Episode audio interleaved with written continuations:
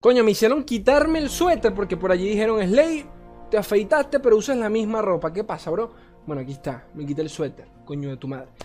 ¿Qué tal chicos? ¿Qué tal están? Nuevo día y pues nuevo video de charlas de Runaterra. Ya vieron el título, vamos a tocar ciertos temitas sobre cómo banear de manera correcta eh, cartas. Vamos a, pasar a retomar por encimita nociones básicas sobre cómo debe ser el baneo. Y ustedes dirán, Slay, pero ¿quién eres tú? ¿Acaso tú eres un profesional del lore? No, no lo soy, por eso voy a estar leyendo un artículo de Mobalytics.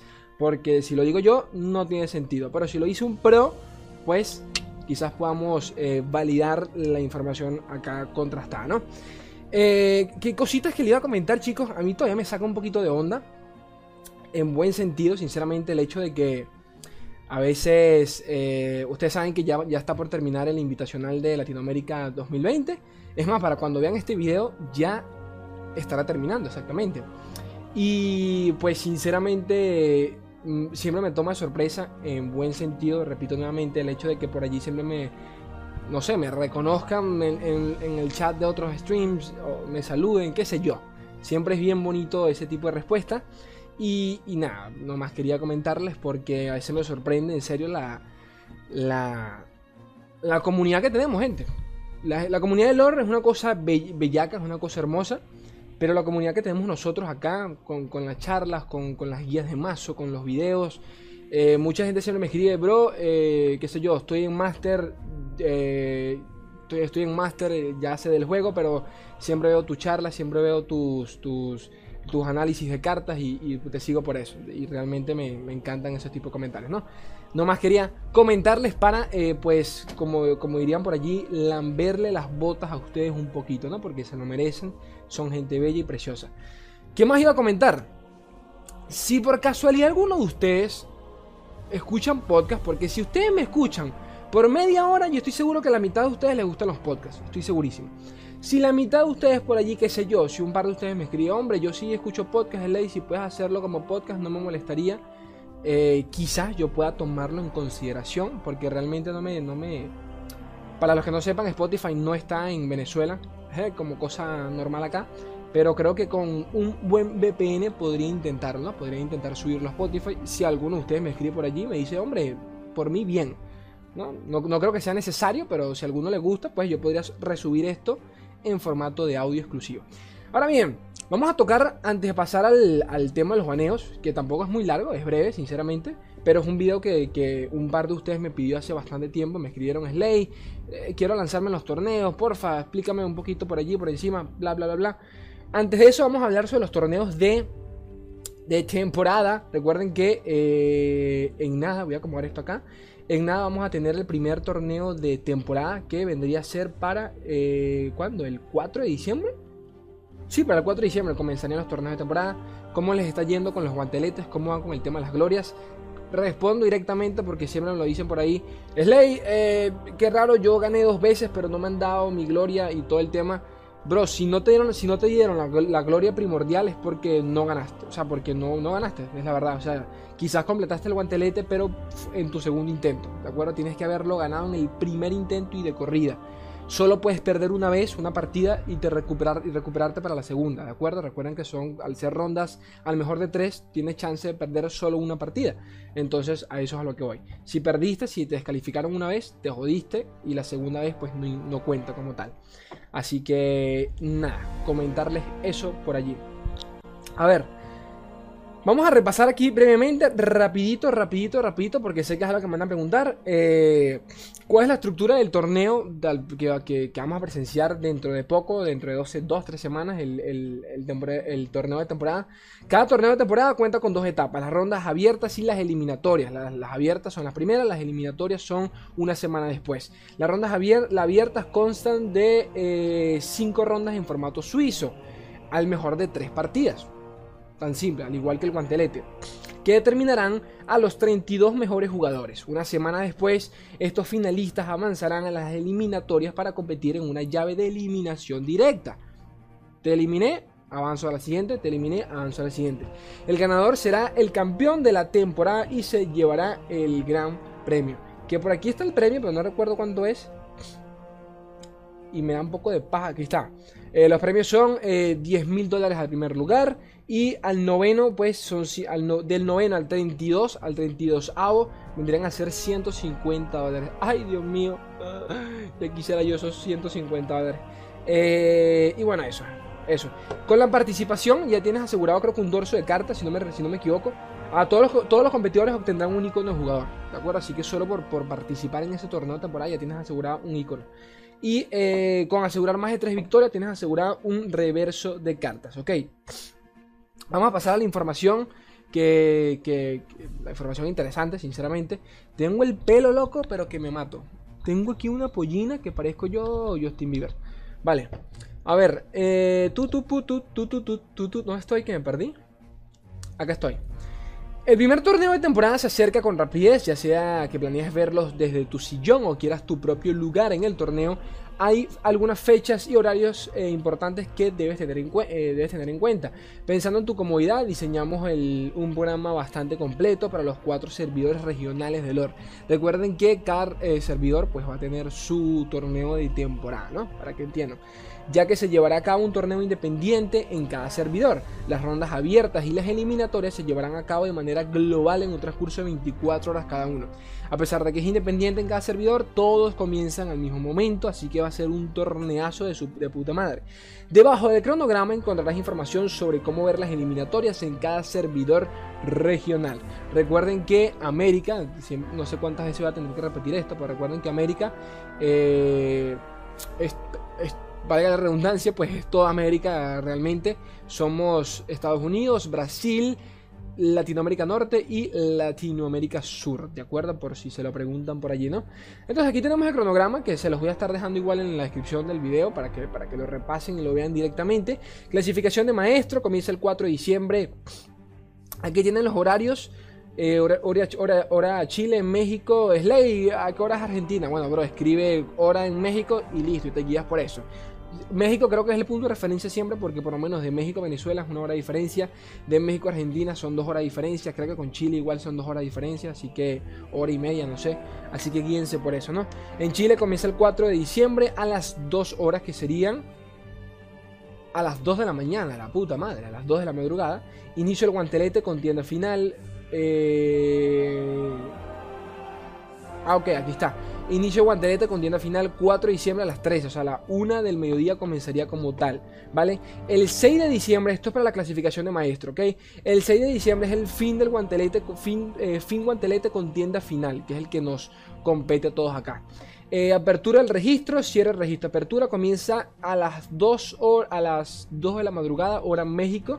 Eh, y recuerden que estas son las rondas abiertas que son al mejor de 3, ¿de acuerdo? Eh, ronda 1, desafío del torneo comienza tal hora, inicio de partida a tal hora, eh, alto tiempo extra tal hora. Es decir, que nos están dando una hora para participar, una hora por ronda, ¿de acuerdo? Que con una hora, hombre, a no ser de que estén jugando dos Spooky Karma, yo creo que es imposible pasarte una hora. Yo creo que muchos hemos tenido partidas largas, yo estaba en partidas de, de creo que de 45 minutos tranquilamente, así que... Eh, llegar a una hora no es tan descabellado. Al propio Swing y a Mowai les pasó, les pasó en el Twitch Rival y casi se, se, querían, se querían cortar las bolas. Pero bueno, son cosas que pasan acá. Eso básicamente, luego tenemos por acá el 13 de diciembre, una semana después comienzan las eliminatorias eh, de, eliminatoria directa, ¿no? 13 de diciembre, apertura el registro, cierre el registro, eh, comienza a las, a, las, a las 2 de la tarde, hora México. Eh, ta, ta, ta, bueno, y bueno, exactamente igual, la ronda 32, eh, ronda 16, cuartos de final y te comentan las horas en las que va a estar comenzando y poquito más. ¿Cómo ver el torneo? Que por allí también me van a preguntar, Slay, ¿dónde lo veo? ¿En qué, dónde, en qué canales? Bueno, directamente chicos, recuerden que por lo menos acá en Latinoamérica los pueden ver en las páginas, en los canales oficiales de lore. Sigan, por favor, y suscríbanse al canal de Lore Latinoamérica. No tiene gran ciencia. Allí siempre retransmiten los torneos del, eh, ciertas partidas del Poro Furioso. Eh, el, Lore Invitacional lo están retransmitiendo directamente por allí. Así que, así que vayan a verlo. Y bueno, un poquito más, ¿no? Aquí tienen eh, los, los, enlaces, los van a tener en la descripción. Pero igualmente aquí los podemos leer. si quieren ver el casteo oficial del, del, de, de Norteamérica, recuerden que pueden hacerlo porque compartimos el, mismo torneo. Brasil, Latinoamérica y Norteamérica comparten el mismo servidor y por ende el mismo torneo, pero obviamente los casteos son diferentes, ¿no? Así que, eh, nada, si te gusta verlo en inglés, si prefieres verlo en inglés, anda en Norteamérica y poquito más. ¿Qué más por acá? Realmente creo que eso es todo, no es gran cosa. Eh, recuerden que para participar, voy a volverlo a leer de manera breve, porque sé que me van a estar preguntando por aquí. Slay, ¿cómo participo? ¿Cómo puedo llegar al torneo de temporada? Recuerden que los torneos de temporada son estos torneos que se van a realizar al final de cada season, de cada temporada, ¿de acuerdo? Una vez por temporada. Eh, para ser el campeón de esa season, pues para participar solo tienes una cosa, tienes dos maneras de, clasificar. Por clasificatorias y por clasificatorias y por guantelete. Sé uno de los 700 jugadores mejor clasificados en tu servidor regional al final de la temporada para acceder al torneo de forma automática. Es decir, tuviste que haber llegado maestro y no solo haber llegado maestro, haber estado entre los mejores 700 maestros del servidor para poder tener una clasificación segura al torneo. Y si no es el caso, eh, sencillamente pues tienes que participar en los guanteletes para obtener una gloria, 7 glorias, 7, eh, creo que son 5, para obtener, a ver, que se me olvida, para obtener, no, lleva, para obtener 5 glorias primordiales, disculpen, 5 glorias primordiales. Otros 324 podrán clasificar al ser los primeros en lograr 7 victorias en su primer intento durante el guantelete con tienda final, ya que así se toma en, consideración su rendimiento en los guanteletes durante la temporada. Eh, ¿Cuántos jugadores en total pueden participar en estos torneos? Son aproximadamente, si no me equivoco, 1024 jugadores. 700 jugadores van a estar eh, asegurados de manera bueno, sí van a estar asegurados solo por haber estado maestro entre los 700 mejores y los otros 300 van a clasificar por medio de los guanteletes obteniendo las glorias primordiales. Las glorias primordiales son solamente eh, para tener una victoria segura para cuando llegue la última, el último guantelete, ¿de acuerdo? Todavía tienen chance de participar eh, por si habías perdido las glorias primordiales, todavía tienes chance de participar. Las glorias primordiales sencillamente eran para ahorrarte un poco de tiempo y que tuvieses victorias seguras. ¿Ok? Tan simple como eso. Eso sí, recuerden que si van a participar en las glorias primordiales, tienen que ser uno de los primeros en participar.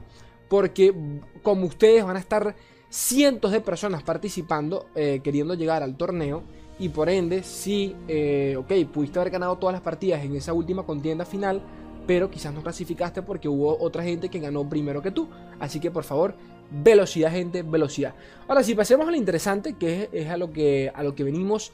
Fase de baneos en Legends of Frontera. Vamos a platicar un poquito por encima sobre cómo banear, sobre cómo se hace, qué, qué deberíamos hacer, parámetros a seguir y poquito más. El día de hoy vamos a estar leyendo un artículo del señor amigo Kubira, ¿de acuerdo? En Mobalytics. Eh, curioso, por si, por si no lo comenté eh, por Facebook, estuve a punto de ser redactor para Mobalytics. Me postulé y pues me, respondieron. Me pedían que, que redactase artículos en inglés. Eh, yo les pregunté que si podían ser en español. O sea, podía hacerlo en inglés, pero quería hacerlo en español porque obviamente pues ustedes son... son son de acá Latinoamérica y me dijeron que sí podía, pero que tenía que hacerlo igual en inglés, ¿saben? Y, y pues me lancé un Kagebuchi no Jutsu, me desaparecí, para los que no sean otakus, que bueno, eh, me desaparecí porque realmente era mucho trabajo, ¿no? Pero quería decirlo aquí de manera breve, de que, porque me, me, gusta escribir, me gusta, o sea, me gusta redactar guías de, de alguna forma u otra, pero bueno, X, nadie le interesa esa mierda. A ver, me cago en todo porque se corta siempre esta mierda, loco. ¿Por qué se me corta, pibe? A ver. Aquí no hay mucho que comentar, sinceramente, con el tema de los, de los baneos, porque yo creo que mucha, mucha gente entendería, entienda primeras cómo banear. Baneo lo que más me jode del mazo, de los tres mazos enemigos y poquito más, pero hay ciertos patrones que se deberían seguir o que por lo menos pues deberías estar consciente eh, sobre ellos para poder entender cuándo es conveniente banear cierto deck y cuándo no por más que sea el deck que más te afecte, a veces sencillamente tienes que dejarlo, hay que dejarlo abierto porque perder una partida no significa nada. Recuerden esto, gente. Cuando el enemigo pierde una partida, cuando nosotros perdemos una partida, él automáticamente no, no puede reutilizar ese deck. Recuerden eso, no puede utilizar ese deck nuevamente. Así que en las siguientes dos partidas que continúan, nosotros tenemos más chance de ganar eh, si contamos con, los, con decks que eh, tengan mayor peso que el de ellos, así que se puede jugar un poquito con esa mecánica, pero hay que ser conscientes de ello, ¿no? A ver, ¿Qué dice Gakubira? Bueno, hay que repasar primero principal las reglas, las reglas principales sobre el tema de los baneos.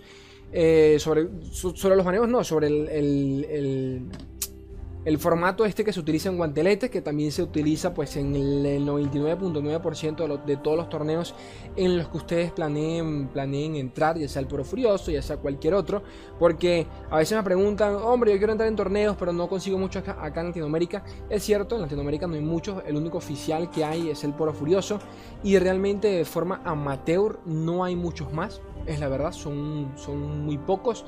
Eh, pero como ya el lore es eh, es global, por así decirlo, se pueden agregar amigos de otras regiones. Si buscan en Twitter, yo siempre se los he dicho, si buscan en Twitter o en el grupo de Facebook que se, está, se están publicando por allí semanalmente, eh, van a encontrar torneos de otras regiones en donde pueden participar y donde pueden ganar, porque en la mayoría de casos los premios se otorgan en, PayPal, por PayPal, ¿de acuerdo? Así que nada, es cuestión de buscar y van a encontrar de sobra, chicos. Reglas para, para, el, guantelete o en cualquier caso para cualquier torneo. Para, cualquier torneo.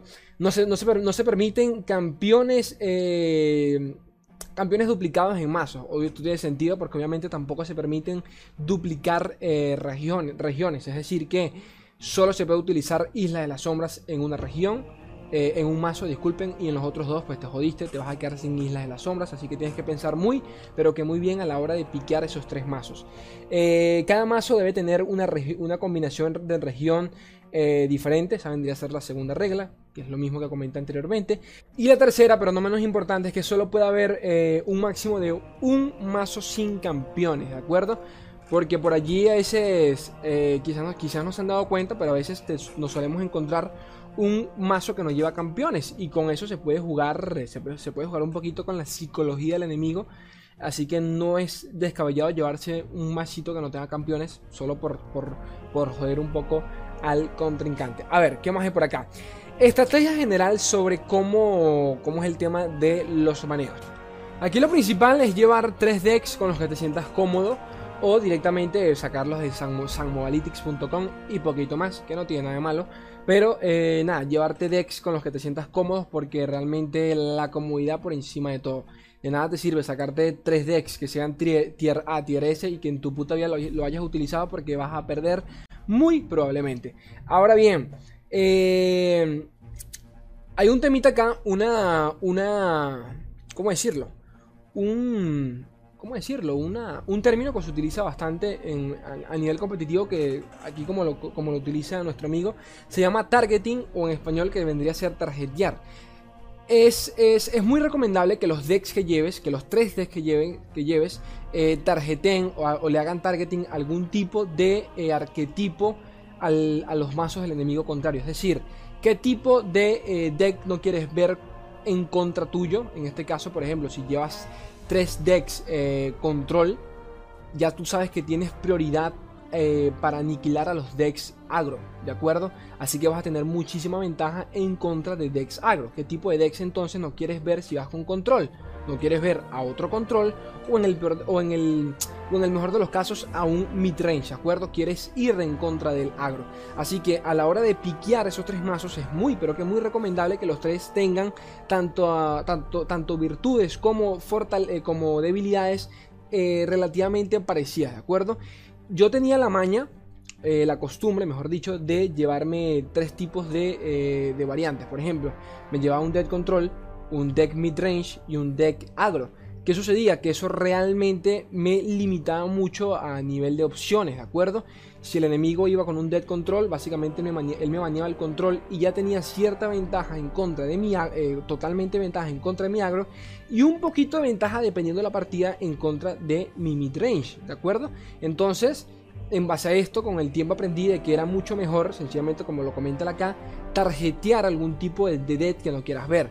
En este caso, si yo voy, por ejemplo, con tres mazos control, ya yo sé que me, la voy a pasar bien en contra del agro. No importa qué tipo de agro se lleve el man. Voy a tener ventaja sencillamente por prioridad de, eh, mazo, ¿no? Yo llevo control, llevo agro, tengo las de ganar. Eh, por, dependiendo del control, obviamente, ¿no? Tengo, tengo las de ganar y también depende del meta, porque hay metas en donde el agro se come el control, pero por lo menos tal y como estamos ahora, en donde lanzas una avalancha y te comes al discaragro completamente, pues en este caso el control tiene un poquito de ventaja por encima del agro. Por acá les, voy a estar dejando esta pequeña, esta pequeña, ¿cómo decirlo? Este pequeño gráfico de nuestro amigo Swing para que entiendan un poco de cómo funciona el tema de qué mazo tiene prioridad encima de otro, ¿no? Qué tipo de mazo. En este caso, como pueden ver, control vence al agro, el agro vence al combo y el combo vence al control. Entre el control y el agro existe un tipo de deck que ya todos los conocemos como el mid range, que es una variante entre, eh, pues, entre control y, agro, ¿no? Ahora bien, esto, aclaro esto porque quizás muchos tengan algunas dudas. Eh, esto realmente varía según el meta. A pesar de que quizás me digan, hombre, Slay, en todos los juegos de cartas eh, eh, este gráfico funciona igual. Sí y no. Depende, lo, repito nuevamente, depende constantemente del meta. Porque según qué metas, por ejemplo, eh, ha pasado ya en, en Runaterra, el agro se come completamente al control. ¿De acuerdo? Se hace mucho tiempo se lo comía en donde, en donde por ejemplo, cuando, cuando el juego comenzó, el control que conocíamos era Karma, Real y realmente Karma la pasaba relativamente mal en contra del en contra del agro más, eh, más ofensivo que hay, el de Noxus, el Boon Agro, por ejemplo, se comía completamente al Karma, por ejemplo. Entonces, quiero, quiero aclarar esto por si alguno se los pregunta, hombre, pero ¿cómo que el control come al agro? Si yo pensé que era al revés, depende totalmente del meta, sinceramente. Eh, no, no es una regla específica, pero podríamos decir que sí, pues en términos generales, Ahí tienen el gráfico y así funciona el, temita con los mazos, ¿no? Continuando con el tema de los baneos, una, cosita bastante interesante que, que, comenta acá el amigo y que me parece bonito resaltar es el hecho de que hay que estar muy conscientes sobre qué tipo, más allá de las regiones que no que no quiere, que no queremos ver. Por ejemplo, suponiendo que vamos, en, vamos eh, con tres mazos agro, ¿de acuerdo? Vamos, vamos full agro y eh, no queremos ver control. Pero realmente, ¿qué tipo de control no queremos ver? Actualmente en el juego tenemos, se podría decir que tenemos tres regiones que eh, tienen control de masa, de control de masas de manera distinta. Tenemos a Jonia, que por, de alguna forma u otra Jonia tiene tempo, ¿de acuerdo? Jonia no tiene un control para eliminar mesa. Jonia tiene eh, hechizos para poder ganar tiempo, poder ganar, pues, no sé por qué digo tiempo, si puedo decir tiempo, pero bueno, eh, cosa que de formalismos, ¿no? Jonia tiene el temita de que puede obtener mucho, mucho tiempo, básicamente reteniendo tus unidades, es decir, eh, retirándolas, aturdiéndolas, pero no las elimina. La mesa sigue intacta, sencillamente que o te la retira, o la aturde, hace cualquier mierda sencillamente para defender, básicamente, ¿no? Por ese lado Jonia. Luego tenemos Piltover y Sound, que Piltover básicamente tiene daño directo, pero realmente el daño de Piltover es para unidades mucho unidades individuales, ¿de acuerdo? Disparo místico para infligir 2 de daño, comienza a emocionarte, eh, te tengo, luego tienes eh, termogénico, pero todos son hechizos individuales eh, con un daño muy limitado. Entonces es bueno para decks, eh, digamos que un poquito débiles, ¿de acuerdo? Y luego tenemos a Isla de las Sombras que vendría a ser el control ya más eh, pesado, más que nada por el tema de ruina. Tiene agarre del perpetuo, tiene lamento devastador, tiene venganza que te elimina cualquier mierda, tiene los drenares, tiene go hard, o sea, tiene herramientas de sobra para poder limpiar mesa de manera pesada. Por ejemplo, contra un Scout, que se podría decir que el Scout es uno de los mazos que eh, mejor la lleva en contra del, del, Isla de las Sombras. Si, si, Islas la juega bien, pueden limpiar la mesa tranquilamente y continuar como si nada, pero obviamente eso depende de la partida, ¿no? ¿Qué quiero decir con esto? Se los digo para dar contexto de que eh, a la hora de piquear, a la hora de saber qué tipo de, de baneo hacer, hay que entender qué tipo de mazos tenemos. ¿De acuerdo? Como, como, estaba comentando en el, ejemplo al comenzar, suponiendo que tenemos tres mazos agro, vamos a, vamos a pensar eh, en qué tipo de agro tenemos. Por ejemplo, si nuestro mejor mazo, el mazo que más, que más dominamos, eh, es un discar agro, ¿de acuerdo? Tenemos que entender que el discar agro son unidades todas casi que coste 1. No coste 1, son unidades con 1 de vida, ¿de acuerdo? Unidades demasiado débiles. El discar agro tiene la, tiene la facilidad de que puede llenar mesa demasiado rápido, la puta madre, demasiado rápido pero la mesa es demasiado débil. Ya no estamos hablando ni siquiera como la mesa del Piratas, ¿de acuerdo? Que también te llena la mesa rápido, pero son bichos pesados. O sea, son bichos que realmente te cuestan un par de turnos bajarlos, ¿de acuerdo? Eh, con el discaragro, ¿no? Con el discaragro tienes que tener en mente, ok, tengo una buena mesa, pero todos son, tienen uno de vida. ¿Cuál es el peor hechizo que me puede sacar, que me puede sacar este man en contra? pensando un poco por encima, el peor que te puede sacar, por ejemplo, es Lamento Devastador 5 de maná. Te lo puede bajar en qué ronda? Ronda. Ronda. A ver, su puta madre. Ronda, ronda 3, por ejemplo. Te los puede estar bajando. Y ya para ronda, para la ronda 3, suponiendo que tú, que tú estás atacando, te limpia la mesa en ronda ataque y te quedas allí como que. Bueno, GG well play, apago el juego y a dormir. Entonces, eso es algo que tienes que tener en mente a la hora de banear. No banees solamente por región eh, o sea, no, disculpa, no banea solamente por el mazo que estás viendo, banea por la región. Y específicamente banea por las cartas que lleva esa región. ¿Cuál es la carta que no quieres ver en contra de tus mazos? ¿De acuerdo? Piensen, por ejemplo, Field de Rush, Ruina. Ustedes me entienden. Sigan una carta y en base a esa carta vean qué tipo de ban pueden llegar a ser. Otro temita interesante que tocó acá, que tocó acá el man y me gustó, me gustó bastante es sobre proteger al deck más débil. Ustedes dirán, Slade, qué vergas, ¿por qué voy a proteger a mi deck más débil, a mi mazo más débil? La idea es, sencilla, la premisa es sencilla. Eh, recuerden que tenemos tres decks, el man tiene tres decks, llegó la hora del baneo, tenemos 30 segundos para, para analizar la estrategia, ¿de acuerdo? ¿Cuál es eh, ¿Cuáles de nuestros decks, de nuestros mazos, pues tiene los peores enfrentamientos? Tan simple como eso. Piensa en eso cada vez que vayan a banear. ¿Cuáles de nuestros mazos tienen, él tiene los peores enfrentamientos? Suponiendo que el primero, el primero de nuestros mazos tiene, tiene, tiene buenas probabilidades contra la mayoría de, de los de él, ok, excelente.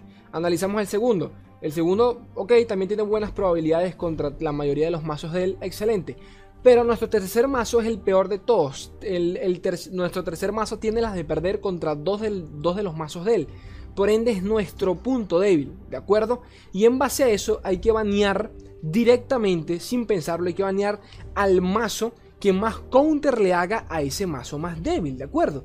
Porque vamos a suponer que tenemos los tres mazos, dos mazos fuertes y uno débil el man manea uno lo fuerte. Automáticamente ya, ya tenemos a la mitad nuestra, nuestra probabilidad de ganar, porque tenemos un mazo fuerte y un mazo débil, ¿de acuerdo? Entonces ya aquí el man puede jugar con la psicología de que, ok, ya le banea uno de los mazos fuertes, ahora, ahora tengo dos mazos, tengo un mazo bueno y un mazo débil en contra. Ahora él tiene las de escoger qué tipo de deck puede llevar él para joderte un poquito y jugar con, la psicología del, del, otro jugador, ¿de acuerdo? En este caso contigo. Entonces, usando esa misma psicología, tienes que proteger a tu deck más débil baneando el peor enfrentamiento que ese deck puede llegar a tener. Quizás suene un poco confuso, pero la idea es simple, ¿de acuerdo? Proteger al deck más débil. Y esto lo comenté al principio del video, pero recuerden muy bien esto. El que gana no puede repetir ese mazo. Ojo a eso, el que gana no puede repetir ese mazo. El que pierde sí puede se puede jugar un poquito con eso, ¿de acuerdo? Solo hay que sacarle el provecho. Perder una partida no significa nada. A veces, mucha gente, lo, eh, mucho a nivel competitivo suele suceder eso, de que buscan de una vez quitarse el deck más fuerte del enemigo porque saben que tienen las de ganar en los siguientes enfrentamientos. Y ya quitándole el deck más fuerte, pues es GG Well Play. Así que sepan jugar con eso y poquito más. En este caso nos da un ejemplo bastante práctico. Quiero que todos lo, veamos acá en junticos, ¿no? Como familia que somos, vamos a, vamos a intentar buscar cuál, podría, cuál podría ser el baneo en este caso.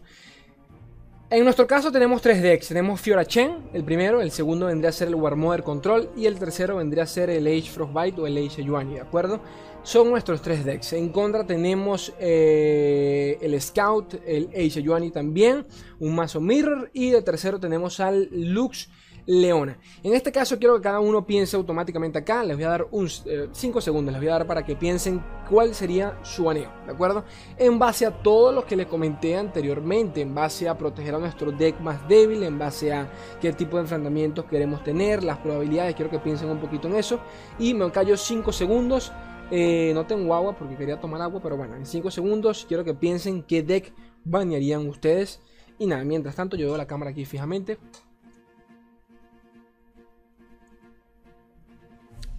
Vale, listo, ya, no pienses tanto, cabeza huevo. Ya yo tengo la respuesta, obviamente porque la tengo en el artículo, pero la idea es simple, en base a lo que él nos comentó, hay que proteger nuestro mazo más débil. En este enfrentamiento vamos a analizar de derecha a izquierda nuestras probabilidades. Tenemos a Leiche Yuani. Leiche Yuani, vamos a ver los chances que tiene de ganar en contra de esos tres decks. Comenzando, por ejemplo, aquí tenemos Eiche Yuani, ok. Ace Yuani, ¿tienes, ¿tienes las de ganar en contra de la Lux, eh, Leona por el tema de los congelamientos? Luego quedaría en empate en contra del Ace Yuani. y le gana directamente al Scout. Es decir, que nuestro mejor deck en este caso es el Ace Yuani. Perfecto. Nuestro segundo deck es el War Mother, el llamado de la matriarca. El llamado de la matriarca tiene, eh, tiene las de ganar en contra de Lux y Leona porque ellos no tienen cómo defenderse. Eh, de, la misma, de la misma manera tiene las de ganar en contra de la Ace Yuani, según qué caso pero tiene las de ganar. Y su peor enfrentamiento en este caso vendría a ser al Scout, por el tema de que te llena la mesa muy rápido. Y si no tienes una ruina, estás jodido para la verga. Entonces, al igual que el Ace Yuani tiene dos buenos, en pareja, dos buenos enfrentamientos y uno relativamente malo. Eh, entonces, eso nos deja con el último deck, que en este caso vendría a ser el, su puta madre, el, Fiora Chen, ¿de acuerdo? El Fiora Chen, vamos a analizar nuevamente cómo lleva los enfrentamientos el Fiora Chen. Contra la, la Leona Lux los lleva relativamente, podríamos decir que es un empate porque funcionan exactamente igual, llevan escudos, llevan el combate singular, pero entre comillas tendríamos las eh, empate o las de ganar, ¿no? Contra Ace Yuani ya de por sí las lleva re mal, ¿de acuerdo? Las lleva re mal. Y nuestro único deck relativamente favorable, nuestro, eh, nuestro único enfrentamiento relativamente favorable vendría a ser en contra del Scouts, por el hecho de que el Scout tiene, eh, nosotros tenemos escudos, ellos no, y podemos empezar a limpiarles la mesa de manera tranquila. Tenemos combate singular, tenemos eh, golpe coordinado, tenemos herramientas para poder limpiar bichos sin ningún problema. Entonces, en este caso, nosotros tenemos la de ganar solo con un deck con el otro tenemos la de pasarla mal y con el tercero casi podríamos decir que también tenemos la de pasar mal si la partida se alarga, pero podríamos batallar un poco, pero no mucho. Entonces, ¿cuál es nuestro peor deck en este caso? El, eh, el Fiora Chen, ¿de acuerdo? En base a eso hay que proteger a mamita eh, Fiora Chen. Sabiendo eso, ¿cuál sería el peor enfrentamiento de esos tres que podría tener Fiora Chen? En este caso, y tan simple como eso, pues sería el Yuani por el tema de los, de los congelamientos. Eh, nos, nos contrarresta en todo sentido a ese único deck. Así que en base a eso, usen la cabeza y aprendan cómo es el timita de los baneos, ¿no? Ya en la fase de piqueos, como podemos ver, eh, por lo menos en el ejemplo que, nos, está, nos está dando él, eh, baneó a, a Yuani precisamente por eso, por el tema del, del countereo. Curiosamente el man baneó, dense cuenta un poquito acá lo que es jugar con...